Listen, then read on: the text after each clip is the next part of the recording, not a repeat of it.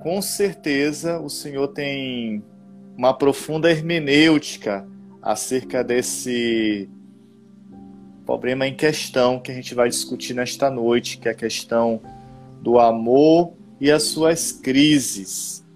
Crises que a gente sabe que não surge do nada, são causadas por vários fenômenos históricos e até mesmo ideológicos, né? Muitas das vezes. Então, com o senhor a palavra, possa se apresentar, fique à vontade. É, primeiro, uma honra. Eu fiquei muito honrado com o convite de verdade, porque a gente está vivendo aí no mundo virtual e a gente tem essa ferramenta maravilhosa que nos possibilita conhecer pessoas do Brasil inteiro, né? É, e é interessante que a gente acaba aprendendo, né? A gente tem contato com com pessoas que têm muito a ensinar, né? E dessas relações geralmente são produzidas coisas muito úteis, né? Não só para os participantes, mas também aqueles que estão como observador, né? Então, ah, de certa forma, a, a, ferramenta da internet é uma possibilidade muito grande da gente é, aumentar esses laços, né? aumentar essas relações para que o conhecimento ah, ah, possa ser produzido e para que nós aproximamos mais, mais da verdade. Né? É, meu nome é Roberto Varela, como você bem apresentou, eu sou professor de filosofia há mais ou menos 15 anos. Né?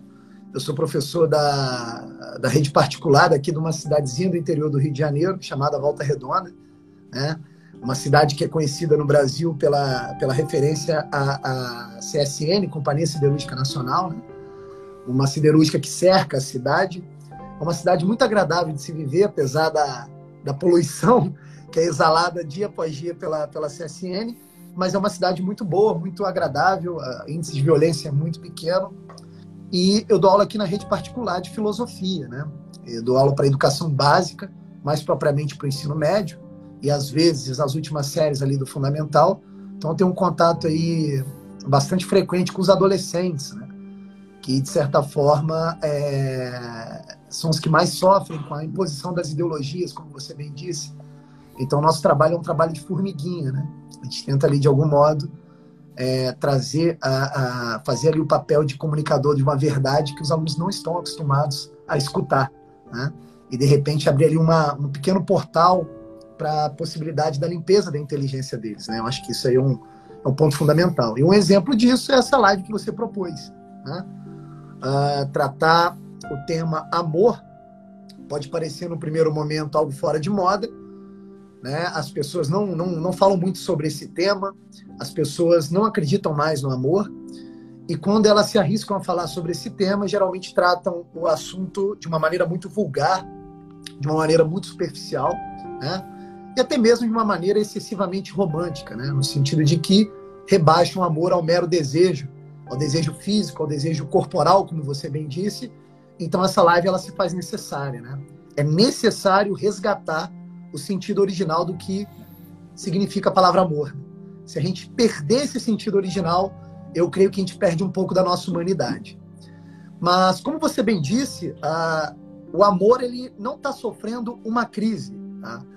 O amor ele passa por várias crises, né? Dentro daquilo que a gente conhece como o processo histórico humano. Né?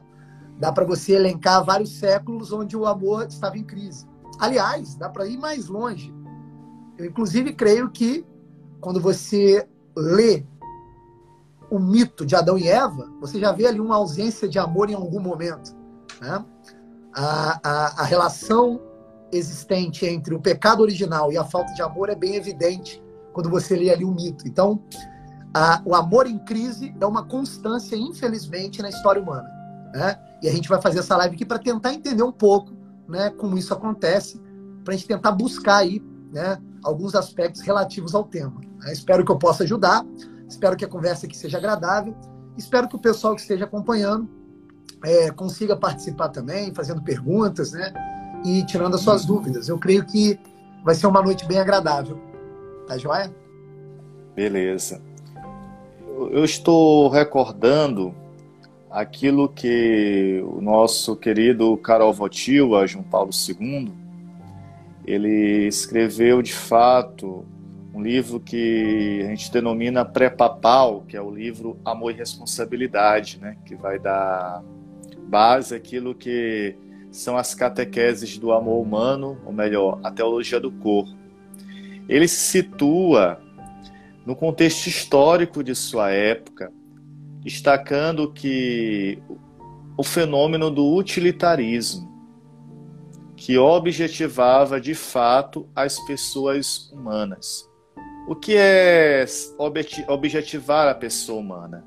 É compreender a pessoa como um objeto, não olhando os seus sentimentos, os seus valores, olhando ela tipo uma máquina, uma máquina do fazer, e tirando aquilo que ela tem mais de perene. Aqui eu entendo como amor, como dignidade. Então, temos esse fenômeno que eu vejo que é tão atual para a nossa sociedade, que é o utilitarismo. E mais que hoje a gente vive a sociedade do eu, que descarta muitas das vezes a possibilidade do nós. Às vezes, ficando no, preso no próprio eu, fica preso, a, aprisionada no seu próprio prazer pessoal. Não importa o outro, mas o que eu sinto neste momento. Então a gente vive uma sociedade é, do imediatismo e se esquece daquilo que é perene, daquilo que é duradouro. Então, diante desse fenômeno que a gente está vivendo, não só hoje, mas é ao longo da história foi se desenvolvendo e hoje, com certeza, está é, de maneira mais demasiada, assim, visível aos nossos olhos. Então, que o Senhor possa apresentar de fato este fenômeno, né? É, dessa desconstrução destes valores é, diante dessa sociedade que a gente vive. Você é a palavra. Obrigado. É, o que, que acontece? A gente tem que ter uma compreensão, primeiro, primeiro, uma compreensão antropológica correta do homem. Né? O que, que isso significa? A gente tem que entender o que é o homem. Se a gente não compreende o que é o homem, não dá nem para a gente iniciar o assunto em relação ao amor. Não dá para compreender por que está acontecendo a objetificação, como você bem disse, do ser humano. Então, a primeira coisa que a gente tem que compreender é ter uh, uma visão antropológica correta do homem. Né? Uh, o que, que, isso significa? Uh, se você observar o homem, o ser humano, e comparar o ser humano com todos os outros seres que existem na realidade material, o primeiro aspecto que você percebe é um aspecto bem visível do homem. Uh, o homem, ele é o único ser ereto. É o único. É o único que anda né, entre é, no, nos seus dois pés, numa perna esticada e uma cabeça para o alto. Né? Aparentemente, isso é um dado bobo, mas não é. É um dado objetivo da realidade. O que isso representa, né, simbolicamente falando? representa que o homem ele é uma espécie de pontífice. Ele é uma espécie de ponte. O homem pisa no chão, mas tem a sua parte mais nobre, que é a cabeça voltada para o alto. O homem ele vive uma tensão entre o que é da terra e o que é do céu. Quando você observa os outros seres, você não observa nenhum outro ser que tem essa constituição física. Então, como o próprio Papa João Paulo II citou no seu livro A Teologia do Corpo, o próprio corpo do homem já simboliza um vislumbre para a eternidade. O próprio corpo é uma aparência da eternidade que está invisível. O corpo é a visibilidade daquilo que nós vislumbramos do eterno. Olha que coisa interessante. O homem é o único ser dos seres materiais que contempla o céu. Nem as aves fazem isso. Nós olhamos para o céu e contemplamos o céu. Uh, observe o céu. O céu ele tem uma certa estabilidade. As nuvens têm um movimento muito lento. Ao brilho do sol, quando nós estamos assim atarefados, cheios de problemas para resolver nesse mundo material, onde os pés no chão estão fincados, nós recorremos ao olhar para o céu, para buscar uma tranquilidade, uma certa ordem. Então você tem aí uma dicotomia muito clara. A terra, que representa o tumulto, a materialidade, a multiplicidade, o movimento, E o céu, que representa a unicidade, a luz, o sol, a estabilidade. E aí, olha que coisa incrível. Na configuração antropológica do ser humano, na sua configuração natural, o homem é justamente um pontífice entre as duas coisas. O homem é a tensão entre as duas coisas. O homem é aquilo que tenta pegar o múltiplo e o aparentemente desordenado, ordenar e lançar para o alto. Isso é da constituição natural do homem. Isso é perceptível por qualquer outro ser humano. O homem é feito dessa forma. Percebe? E é aqui que entra o assunto amor. Porque olha que coisa incrível. Olha que coisa incrível. Se você observar a, a realidade e partir da premissa que existe um Deus que assume a inteligência e que criou todas as coisas, a gente pode lançar uma outra possibilidade a partir desse fato, que é a seguinte: Deus poderia não ter nos criado. Deus, na sua infinita sabedoria, poderia não ter criado o homem, poderia não ter criado as coisas.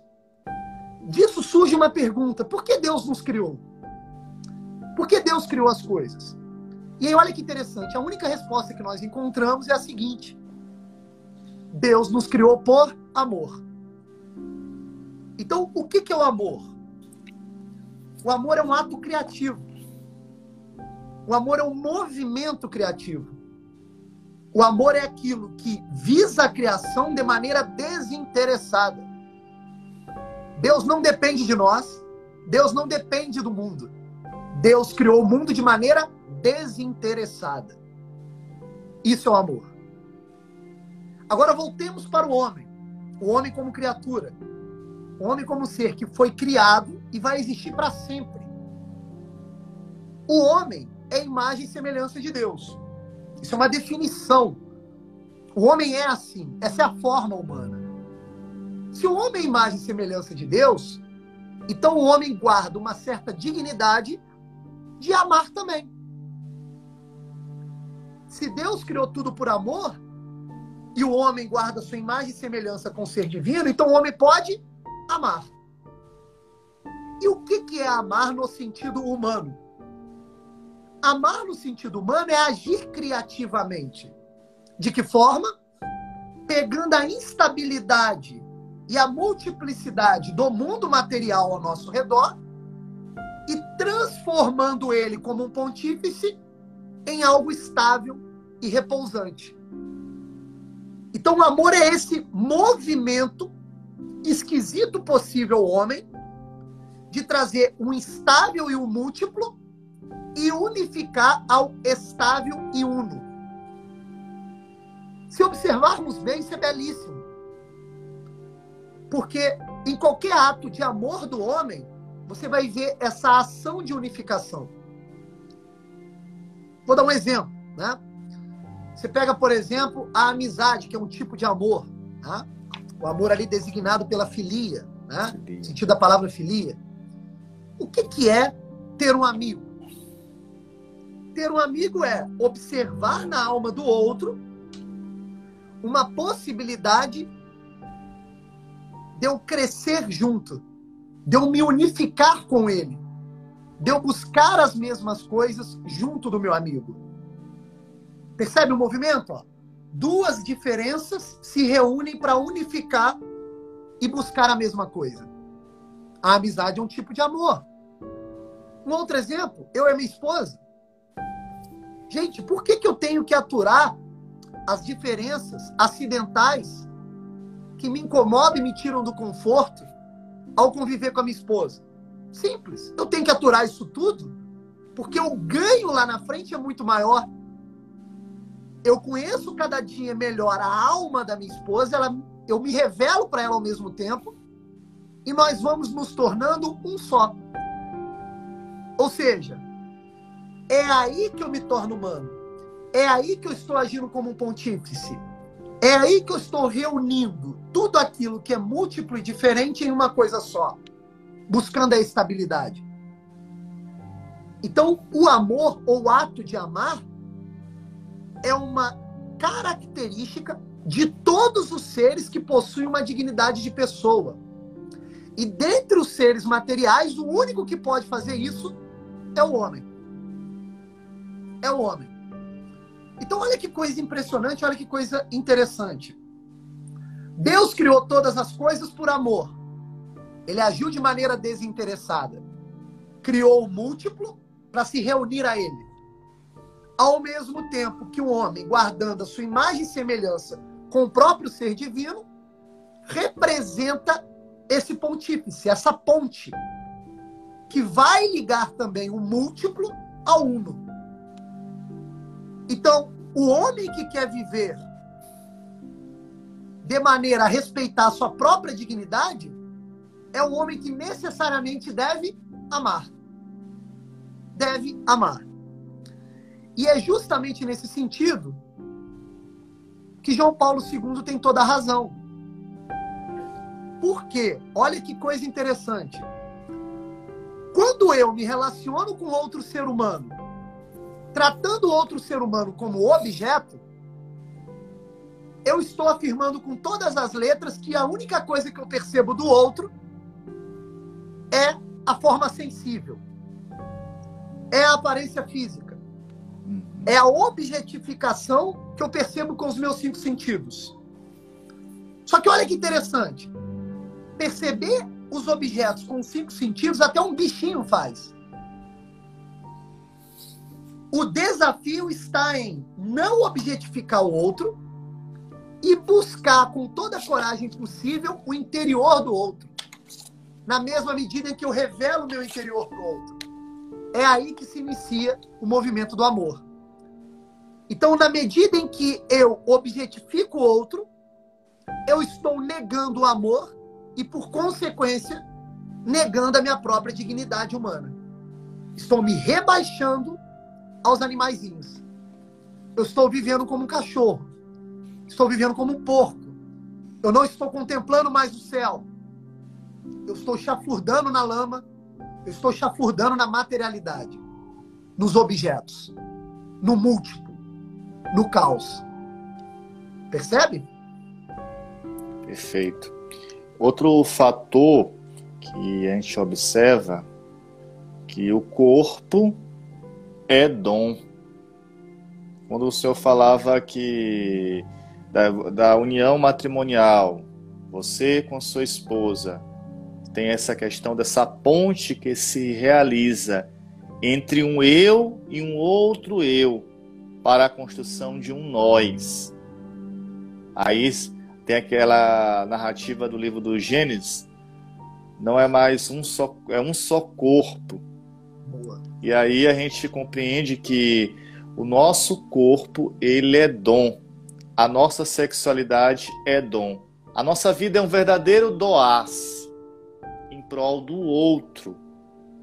Esse, esse dom não se aniquila somente em mim, mas é, é sair em movimento para o encontro com o outro.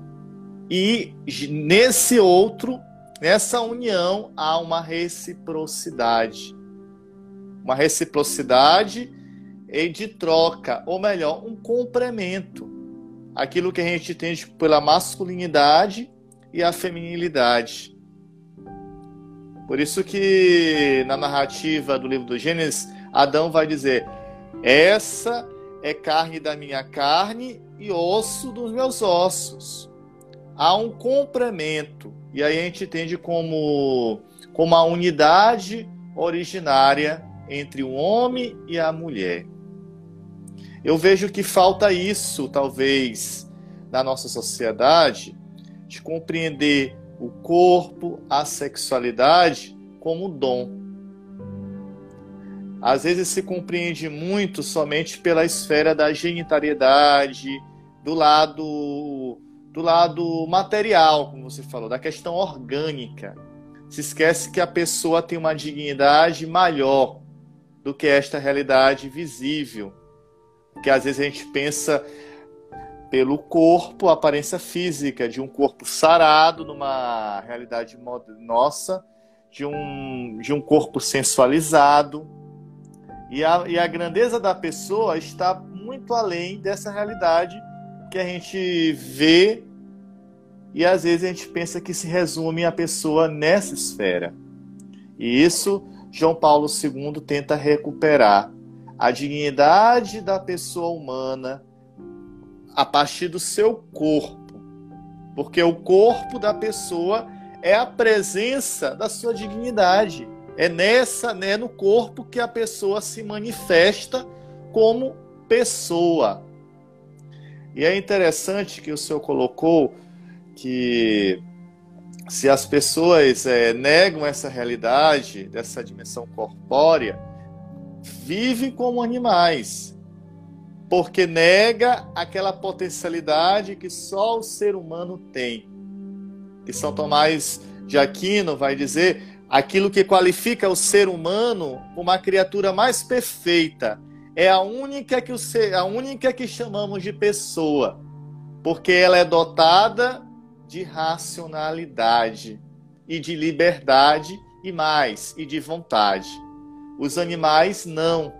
Os animais agem pelo instinto. E a questão dos animais, muitas das vezes, a sua dimensão sexual é ligada somente pelo instinto e pela prole, para, para preservar a espécie. E nós, seres humanos, não, não vivemos somente essa realidade orgânica. Por isso que é preciso olhar também a dimensão do amor através do viés da liberdade e da vontade. E essa vontade, essa liberdade, essa vontade, ela deve ser orientada, discernida através da voz da consciência humana e João Paulo II chama do coração, aonde somos capazes de discernir o que é digno e o que não é digno de nossa realidade humana. Finalizo aqui é, destacando que o dom do corpo, o nosso corpo é dom. E não é à toa também que até mesmo Deus se encarnou no corpo humano, se fez homem para divinizar essa criatura humana que muitas das vezes é decaída pelo pecado, pelas concupiscências. Então, a gente já tem um dado aí que, que nos ajuda a entender que o nosso corpo, ele traz em si a marca do sagrado desde a concepção nossa, através dos nossos pais, nós trazemos a marca do amor. Do amor criador daquele que é o Senhor que faz existir o ser humano, melhor dizendo. Só Deus cria. Só Ele é ser, com letra maiúscula. E através da união matrimonial, os, daí mais da relação sexual no matrimônio gera a vida. O, o casal é colaborador da obra da criação, juntamente com Deus. Então é preciso nós nos situar nesse contexto. Às vezes a gente precisa voltar a essa ideia do homem origi da ideia original do homem. E nós somos fruto de um ato do amor. E aí diz tudo para nós perceber que, que o amor não é simplesmente uma volúpia, não é simplesmente uma mera paixão de momento, um ficar, como diz uma, os jovens modernos. Então é muito além. Então essa é a minha ressalva.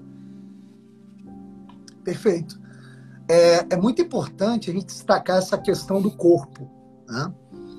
porque uh, se você observar antes do cristianismo, as grandes filosofias, inclusive as gregas, né, que é dali que surge, é o berço da filosofia, há uma compreensão correta do ser humano, no entanto, há um erro acidental cometido entre os gregos.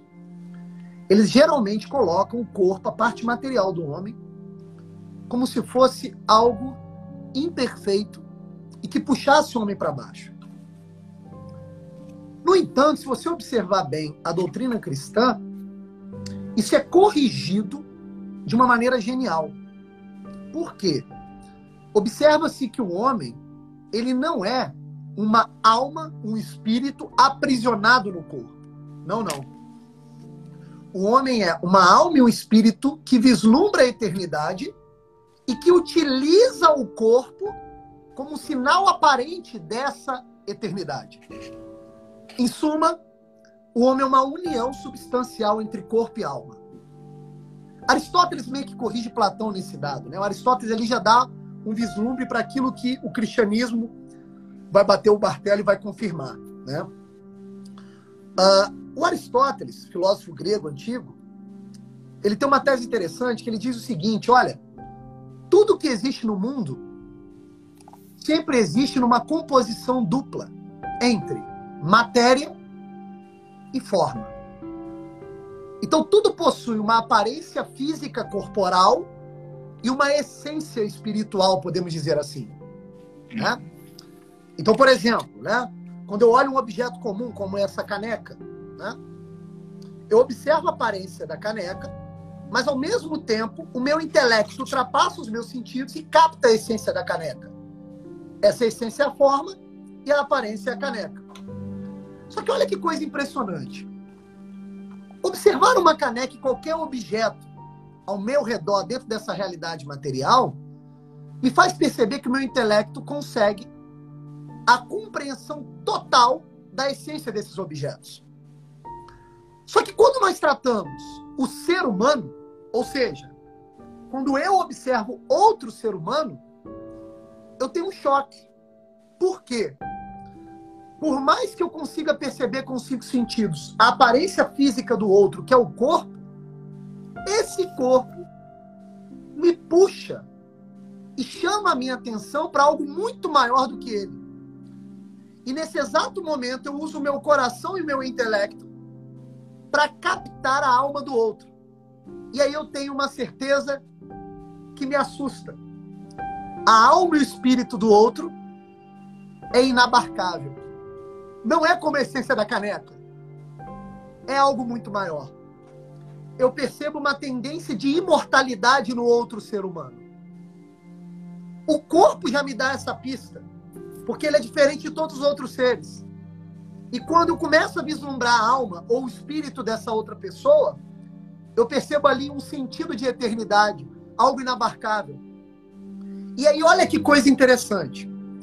Ao perceber a alma do outro como algo inabarcável, como algo indefinível, como algo que tem uma história tão gigantesca que eu não consigo abarcar com o meu esquema mental, eu tenho então duas opções de escolha.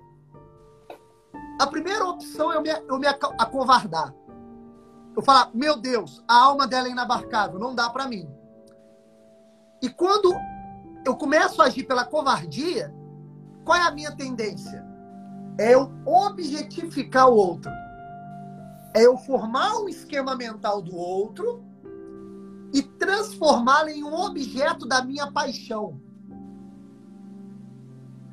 Eu começo a jogar no outro todos os meus desejos mais internos, todos os meus esquemas mentais, tudo aquilo que eu busco de prazer no outro. E aí eu começo a utilizar o outro como fonte do prazer sexual, como garantia de um status para a sociedade, como uma possibilidade né, de ilusória de somar à minha aparência algo que tenha valor social. Eu começo a entrar no jogo daquilo que eu imagino que a outra pessoa deva ser para mim. Ou seja, eu construo um esquema mental da outra pessoa e passo a tratá-la desse modo. Eu a limito. Nesse sentido, eu me acovardei. Nesse sentido, eu não estou preparado para o amor. Nesse sentido, eu estou limitado pela paixão. Sabe o que vai acontecer? O que vai acontecer é óbvio. Eu vou ter uma relação com essa pessoa, eu vou ter ciúmes dessa pessoa, eu vou provocar ciúmes nessa pessoa. Eu vou brigar com essa pessoa. Eu vou agir pela vingança. Eu vou sofrer quando ela partir. Eu vou achar que minha vida acabou quando ela partir. Eu vou procurar alfinetá-la, machucá-la, para somar o meu ego, ao meu eu mais falso possível que eu esquematizei na minha mente. Ou seja, eu escolhi aquilo que Santo Agostinho chama de amor menor. Eu escolhi me amar. Me amar significa jogar para o outro esquema mental que eu mesmo criei, para satisfazer meus prazeres mais pequenos e animais. Essa é a primeira escolha. Essa é a escolha dos medíocres, essa é a escolha dos fracos. Essa pessoa não pode amar porque ela não se lança para o outro. Ela esquematiza o outro e fica presa em si. É isso que nós chamamos de egocentrismo. É isso que nós chamamos de adoração do próprio eu. É isso que nós chamamos do homem que peca, desobedecendo o mandamento, amar o próximo como a ti mesmo. Ele cortou o mandamento no meio. Ele só ama a si mesmo. Ele tirou o valor do mandamento. Agora, a segunda escolha já é uma escolha do corajoso. Qual é a segunda escolha? A segunda escolha é do risco. A segunda escolha é do se lançar, é do sair. É da ação de buscar no outro aquilo que falta em mim. E aí, sabe o que, que acontece? Eu começo a perceber algo genial e mágico da própria existência humana. Quanto mais eu me dou e me revelo, mais eu descubro o melhor da outra pessoa e mais eu percebo melhor em mim. Aqui acontece uma tensão aparentemente sem lógica. Que na medida que eu me dou para o outro e aceito que a alma do outro é inabarcável, porque me doar significa o seguinte: eu vou amar essa pessoa para o resto da vida. Só que como é alma inabarcável, eu estou me arriscando. Pode ser que dê tudo errado. Mas é nesse momento, é nessa tensão aparente, que eu recebo o tesouro. Que tesouro esse? De eu descobrir o melhor em mim. O melhor do outro me ajudou a buscar o melhor em mim. Olha, agora o mandamento ganhou sentido. Amar o próximo como a ti mesmo. Não são dois mandamentos separados, são dois em um. Não tem como eu me conhecer, ou conhecer o melhor de mim, ou melhor ainda, conhecer o meu eu verdadeiro, se eu não me lançar para o outro, buscando conhecer o eu do outro. Então, o que, que podemos tirar de prova disso? Amar é se arriscar. Amar é um ato de risco. Amar é uma ação de dentro para fora. Isso significa dizer uma outra coisa. Existe um pré-requisito para amar. Existe um pré-requisito para amar. Que pré-requisito é esse? O sacrifício. O que, que significa a palavra sacrifício? Sacro ofício. O ofício sagrado. O esforço sagrado. O que, que é o sacrifício? É eu me arriscar de tal modo por perceber que a melhor pessoa para acompanhar a outra sou eu mesmo. Ou seja, eu vou me arriscar, mesmo sabendo que a outra pessoa não me aceite. Eu vou me sacrificar. Eu vou me lançar em sacrifício. Eu vou obedecer à minha natureza de ser imagem e semelhança de Deus, que se sacrificou por nos salvar, que se sacrificou por amor. Então, é muito interessante a gente perceber tudo isso que você disse, porque as pessoas, elas querem o amor, porque isso está na natureza delas. Só que elas não querem se arriscar. Olha, meu filho, não vai funcionar. Sem o sacrifício, sem o risco, não vai funcionar. Não vai. Se você não aceitar que o outro é uma alma inabarcável, que você sempre vai ter um pouco de dúvida, a coisa não funciona.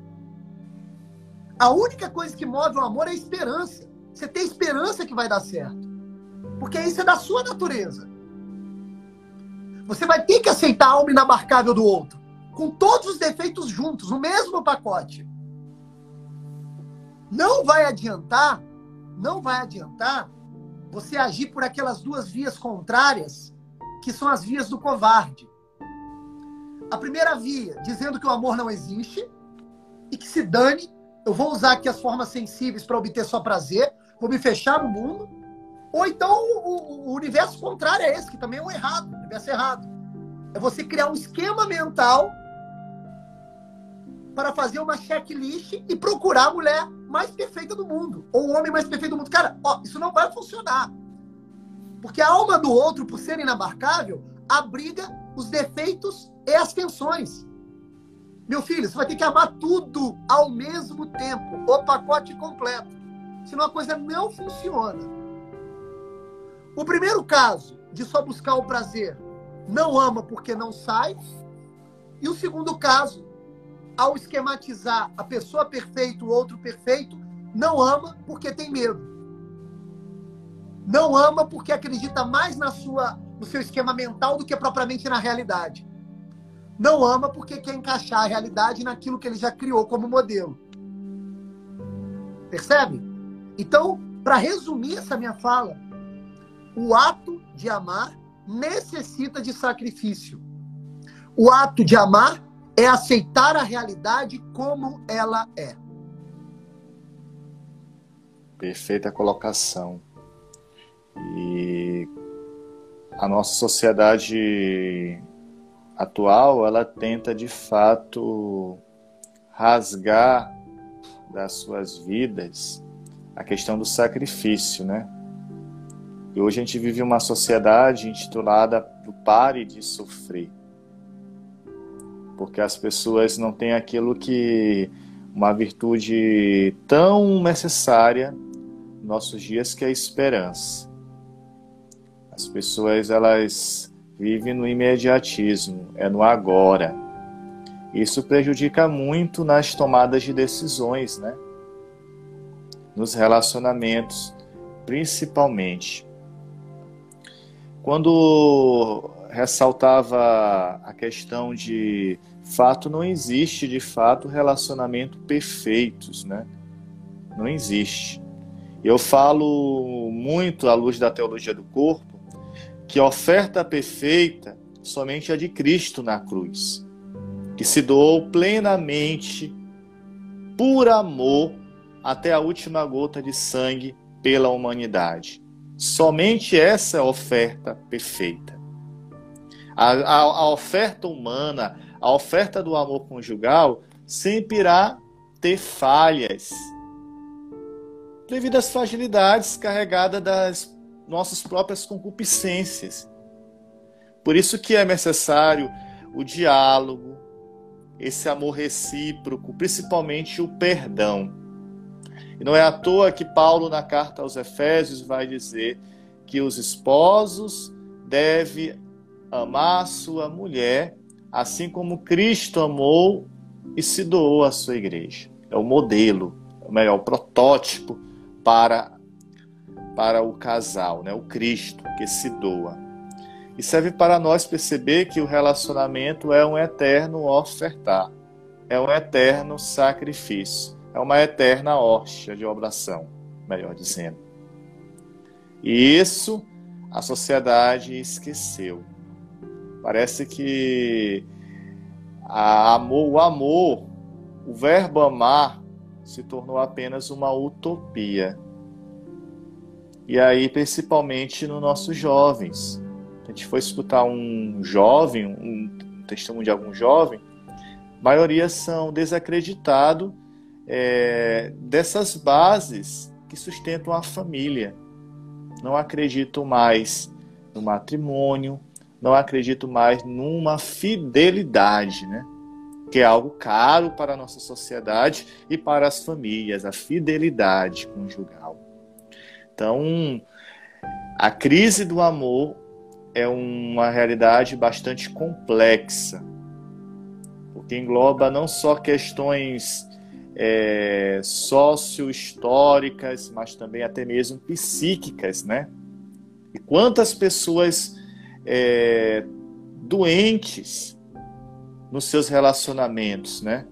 Que às vezes não se dão conta, precisam de ajuda, precisam de uma intervenção clínica. Então é algo bem complexo. Eu vejo que é até difícil tratar em uma live, uma, em um único só encontro, né? Perfeito. É, o que acontece é o seguinte, é, se, vocês, se você observar né, as ideologias que tomam conta do cenário social do mundo atual, você se assusta por um motivo simples. Todas elas têm uma visão fragmentada do homem. Todas elas selecionam certas características verdadeiras da existência humana, no entanto, joga no lixo outras características da existência humana. Então, geralmente, tem uma visão fragmentada do homem. Né? Vou dar um exemplo, tá? só para a gente aqui calcar em assunto mais, mais prático. Por exemplo, você pega lá, sei lá, a psicanálise do Freud. Né? A psicanálise do Freud ela é baseada numa teoria lógica perfeita. A lógica ali está perfeita, tudo esquematizado. Só que parte de uma premissa falsa. Estou dando um exemplo só. De uma visão fragmentada do homem. O que, que o Freud faz? Ele observa o homem e observa que dentro do homem, na natureza do homem, existe a concupiscência, existe o desejo. E o que, que ele faz? Ele pega todas as outras características humanas, joga no lixo e diz que a essência do homem é concupiscência. Ele vai dizer: olha, o homem é puro desejo. Todas as outras características humanas são construídas a partir desse desejo fundamental. O que, que ele fez? Ele rebaixou o homem ao animal. É, né? então, então, o que, que ele... Exatamente. Então, o que, que ele vai propor em sua teoria? Ele vai dizer o seguinte: olha, se o homem conseguir ali achar um equilíbrio entre as exigências da sociedade e seus desejos sexuais inconscientes, ele vai ser feliz. Então, ele rebaixa o prêmio humano não ao amor, mas à satisfação sexual, cara.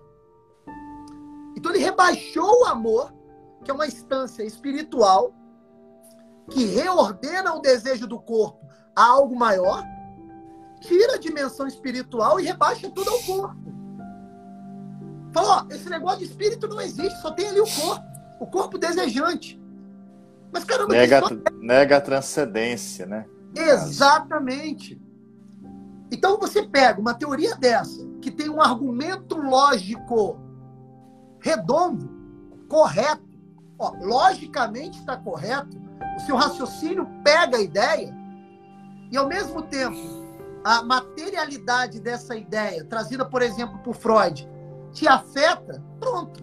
Você entrou dentro da cabeça do jovem, cara. A gente tem que imaginar o seguinte: o que é um jovem? O que é um jovem? O que é uma criança? O que é um adolescente? Um adolescente, como diz Santa Teresa d'Ávila, um adolescente é aquele ser que age pela imaginação. E como diz Santa Teresa d'Ávila, a imaginação é a louca da casa. A imaginação é um conjunto de imagens que sem a rigidez da inteligência e da vontade, ela flui no puro devir, no puro caos. Agora você imagina um adolescente desse na mão de um intelectual do porte de um Freud ele vai ser engolido. Ele vai ser engolido. No exato momento que um Freud formar, dar forma, ditar a imaginação do adolescente, daquele jovem, acabou. Deus passa a ser um conto de fadas. Amor passa a ser algo rebaixado ao desejo sexual. Você veja, né? Você vê esses movimentos né, ideológicos, de manifesto, de cunho de manifesto. Uma vez eu vi, cara, numa, numa, numa manifestação LGBT, uma placa levantada. Defendemos aqui toda forma de amor. Mas peraí, peraí, que história é essa? Como assim toda forma de amor? Se o amor tem uma forma, que é uma forma espiritual, que reordena os desejos do corpo. Quando eu falo toda forma de amor, tá na cara que eu já rebaixei o amor ao puro desejo. Percebe? É o puro desejo. E o desejo sem ordem é caos. O desejo sem ordem é fragmentação. O desejo sem ordem é perda da humanidade. O desejo sem ordem é tudo, menos amor. Menos amor. Então, as pessoas perderam, como você bem disse, essa noção do matrimônio por esse motivo. Por esse motivo.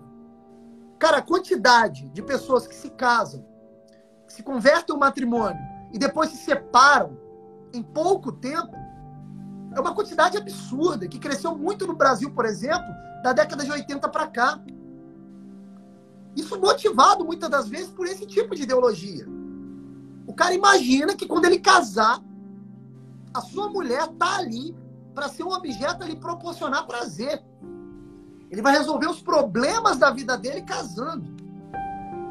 E problemas aqui, leia-se obstáculos para o prazer. Ele acha que isso que é o problema da vida dele real. Então é óbvio que ele vai se separar. Então logo ele mora com a, com a esposa debaixo do mesmo teto, ele começa a perceber que ela é imprevisível, que ela não se encaixa no esquema mental dele que ela passa a virar um obstáculo para o seu prazer. Fala, meu Deus do céu, eu tenho que dar atenção para ela ao invés de ver futebol. Caramba, eu vou ter que sair com ela ao invés de ficar com os amigos bebendo no bar. Então ele vai começar a observar a mulher como um obstáculo. O que, que vai acontecer? Eles vão se separar, caramba. Não vai funcionar. E aí você tem um erro duplo. O erro primeiro na escolha e o segundo erro de ele não ter a noção da escolha que ele fez. Ele jurou frente ao altar para a eternidade que viveria com ela para sempre, cara. Ele vai desobedecer esse juramento. Ele se traiu de novo. Então a, a crise do amor contemporâneo é esse movimento contínuo de se trair, de se enganar. De certa maneira, sujar a própria inteligência para não perceber o real, de viver o mundo da fantasia, de se machucar. Então, assim, é um negócio horrível de se ver. Horrível de se ver. As pessoas não têm nem mais noção, para a gente ter uma ideia, né? As pessoas não têm nem mais noção da complementaridade óbvia entre os sexos, cara. Até isso se perdeu. Que é um dado óbvio da realidade. Você vê o corpo do masculino e o corpo do feminino, caramba, eles são anatomicamente preparados para se encaixarem. As pessoas perderam essa noção. Elas perderam o fato de que, simbolicamente, o homem representa a ação, a mulher representa o receptáculo. Assim como que na maioria das línguas espalhadas pelo mundo, o céu está no masculino e a terra está no feminino. O céu que emite a ação que germina o feminino que é a terra. As pessoas perderam essa noção. Elas perderam a noção que na maior parte das línguas espalhadas pelo mundo, o sol está no masculino e a lua no feminino. O sol que emite na ação os raios, os raios que iluminam e a lua que recebe essa luz solar para mostrar o seu charme. Aquela coisa que se mostra e se esconde como charme feminino. As pessoas perderam a noção das curvas da sensualidade feminina e da retidão e força do físico masculino. Você veja, né? Nós estamos fazendo aqui uma live sobre a questão do amor, que está no cunho espiritual. Para, de repente, informar pessoas que já perderam a análise simbólica até da aparência material. Percebe? Então, trabalho é de formiguinha muito difícil. É muito complicado. Estamos vivendo um momento assim único onde um amor que já entrou em crise várias vezes, em vários momentos da nossa história, ele está ali beirando o fundo do poço. Nós estamos esbarrando no caos total, onde o amor virou uma palavra apenas de fetiche, que não representa absolutamente mais nada. Né? As pessoas não gostam mais de poesia, as pessoas não leem mais as biografias dos santos, as pessoas perderam os modelos de amor. Você veja, e na falta de modelos de amor, qualquer outra coisa elas vão chamar de amor. Esse é o problema da vida atual. Exatamente.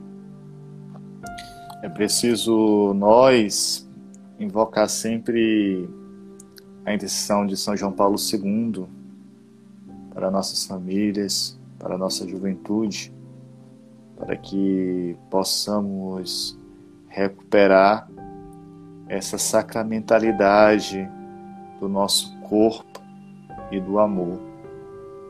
Nós somos feito e magodei, por isso que somos inflamados pelo amor. Nós temos desejo de amar, pois somos gerados do amor. Não somos movidos somente por o desejo é, do Eros, como a gente entende da genitariedade, mas uma energia que brota do amor autêntico que é o próprio Cristo. E aí é, é a grande é o grande desafio para nós enquanto você que também é estuda, é formado em filosofia, eu como futuro pastor da igreja, presbítero, melhor dizendo, temos esse trabalho de formar os nossos jovens na pastoral dos noivos, na pastoral familiar. É um trabalho árduo, mas não devemos perder a esperança, né? Porque a, essa semana eu estava participando de um mini curso sobre pornografia, a questão do mal da pornografia. E aí eu estava até analisando que tudo que a gente. Hoje a gente vive uma sociedade muito pornográfica, né? É difícil recuperar de fato a beleza do corpo, nesse sentido que eu falo da, da feminilidade da mulher. Porque hoje a sociedade já rotulou uma maneira de ver as mulheres não como o magistério da igreja, a teologia do corpo ensina, né? Seja mulher, seja até mesmo homem, né? Então hoje temos um rótulo de como vê o homem e a mulher. E aí é difícil também hoje, é é a, a droga ainda acho que é uma das dos vícios maiores da sociedade, uma das indústrias que mais é, ganham dinheiro é a indústria pornográfica, né? É um grande, uma grande indústria e um grande vício, comparável até com as drogas, né? Podemos dizer. Então é algo bem, bem sério mesmo. O amor está em crise e aí nós precisamos refletir, precisamos recuperar esse homem original lá do Gênesis, lá lá da criação para despertar. Então é isso. Muito, muito pertinente, muito profundas reflexões. E aí eu recordava também que aquele, aquele, aquele que Balma fala, né? Balma fala da sociedade líquida, do amor líquido, né? Tudo hoje, de fato, está tá dessa maneira. Tudo está só no transitório, tudo está como visto como antes só se apega naquilo que é efêmero, naquilo que é material. Nada é perene, nada é duradouro. Então, podemos fazer a consideração final com você e assim a gente reza uma Ave Maria, pedindo a intercessão de Nossa Senhora esta noite. É, só para a gente fazer uma consideração final, assim, para a gente tentar entender de maneira prática o assunto, você frisou aí a pornografia, que é a doença do século, e eu concordo inteiramente contigo. O que é pornografia? Pornografia é o rebaixamento do amor eros. O amor eros, você entende o outro como um corpo que complementa o seu. Na pornografia, você vulgariza essa visão do corpo. Por que, que a pornografia é um mal? Por um motivo muito simples. Quando você a, a, acumula imagens pornográficas, de certa forma você prejudica seu imaginário. O seu imaginário ali vai acessar uma coletânea gigantesca de corpos, de todos os tipos possíveis, realizando todas as fantasias que, que, são, que, que podem ser imagináveis. Nesse sentido, você perde a hierarquia daquilo que pode ser chamado de amor eros. E aí o que, que acontece? Vamos imaginar aqui uh, um fato hipotético, né? Imaginem duas pessoas casadas, um homem e uma mulher, que são casados, e o homem consome pornografia né, com uma certa frequência. Então ele vai acessar ali uma riqueza de multiplicidade de ações pornográficas de vários corpos femininos ao mesmo tempo. Aquilo vai construir na, na imaginação dele uma confusão múltipla. E dentro dessa confusão múltipla, ele, pelo seu próprio desejo animal, ele vai começar a criar uma espécie de hierarquia artificial dessas imagens. E quando ele olhar para o corpo da esposa, o corpo da esposa perde o valor totalmente. Acabou o corpo da esposa. O corpo da esposa se perde na multiplicidade de imagens. Então ele tem ali uma multiplicidade de imagens nas quais o corpo da esposa não tem vez. O que, que ele fez? Ele trocou o amor da vida dele pelos prazeres efêmeros da variedade de corpos. É isso que nós chamamos de pornografia. É isso que é a pornografia. Por isso que ela é uma doença nesse sentido. Então você veja, para você recuperar o amor pela sua esposa, você vai ter de reordenar o próprio imaginário. Largando a pornografia e a coletânea de imagens para que a sua inteligência, o seu coração e a sua vontade voltem a enxergar o que a sua esposa é de fato. Para você reordenar a sua hierarquia de forma natural, ao ponto de você lembrar a promessa que você fez pela eternidade. É aquela mulher que você vai viver para o resto da sua vida. Olha que coisa fantástica. Amar é isso. Amar é renunciar ao prazer da multiplicidade de corpos. Amar é renunciar à pornografia. É, e não vai. E não. E a pessoa que de fato que sofre com esse vício de maneira muito profunda deve procurar também um fazer a terapia com uma pessoa que não seja de fato da psicanálise, porque senão prejudica ainda mais de fato o seu imaginário, né? Se bebe dessas correntes. O freudiano, lacaniano, fala, olha, vai achar normal. Que tá certo. Obedeça seus desejos. Né?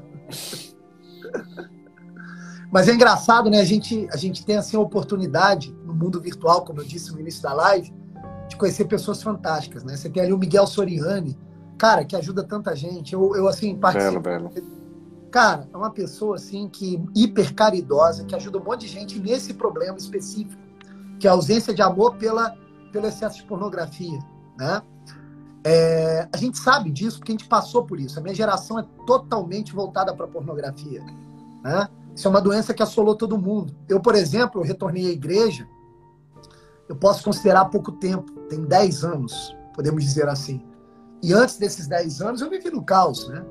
Eu, eu me formei na UFRJ, Universidade Federal do Rio de Janeiro.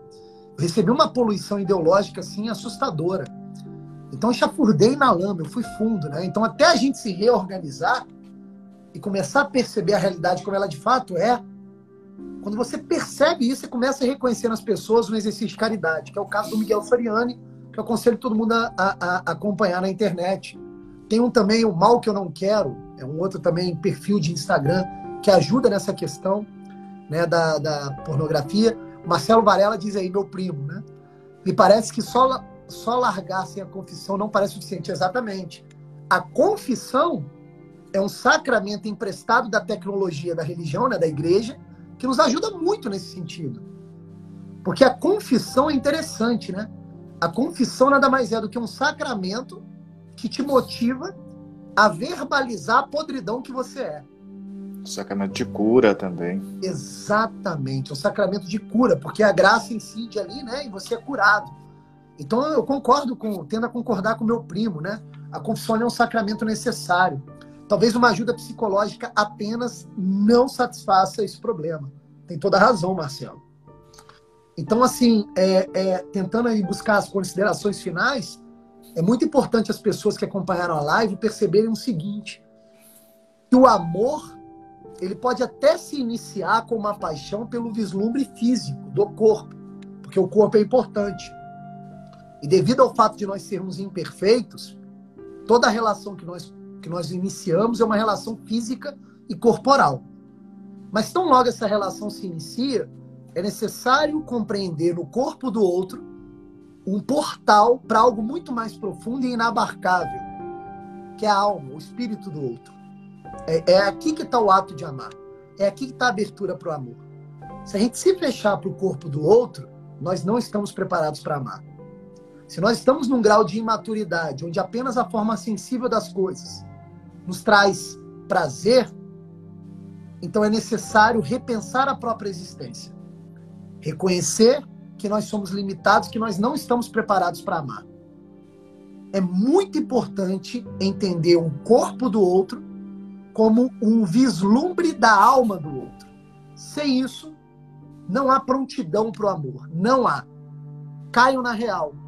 Enquanto absorvermos apenas a aparência física, a forma sensível das coisas que nos cercam, nós não estamos maduros o suficiente para o ato de amar. Lembremos um, um, um, um princípio. O corpo, a beleza física, é um reflexo da beleza espiritual. Perdeu esse princípio, perdeu-se a oportunidade para amar. E com isso, assim, eu busco o encerramento e as considerações finais da minha fala. Tá? Muito obrigado. Eu agradeço de fato nesta noite essa possibilidade de estarmos juntos, né? Nesta live. Com certeza ela ficará salva aqui para que possa também ajudar outras pessoas nesta dimensão.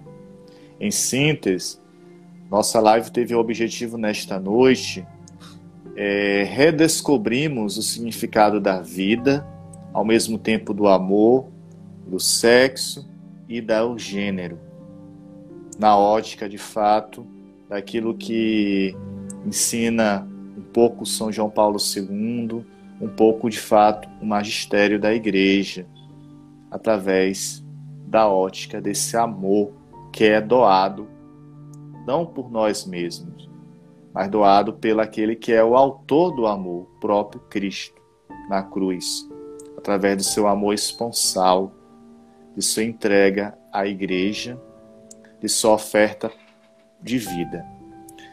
Então agradeço que aqui possa gerar uma verdadeira amizade fraterna, né, diante deste mundo da tecnologia.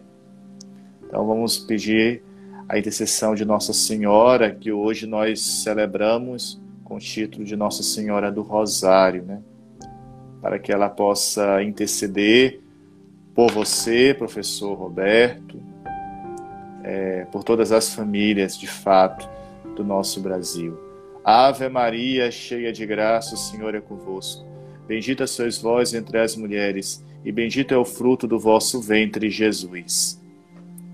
Santa Maria, Mãe, Santa Maria, de, Deus, rogai por nós, pecadores, pecadores agora, e na, agora hora. e na hora de nossa morte. Amém. Nossa Senhora do Rosário, rogai por nós. Rogai por nós.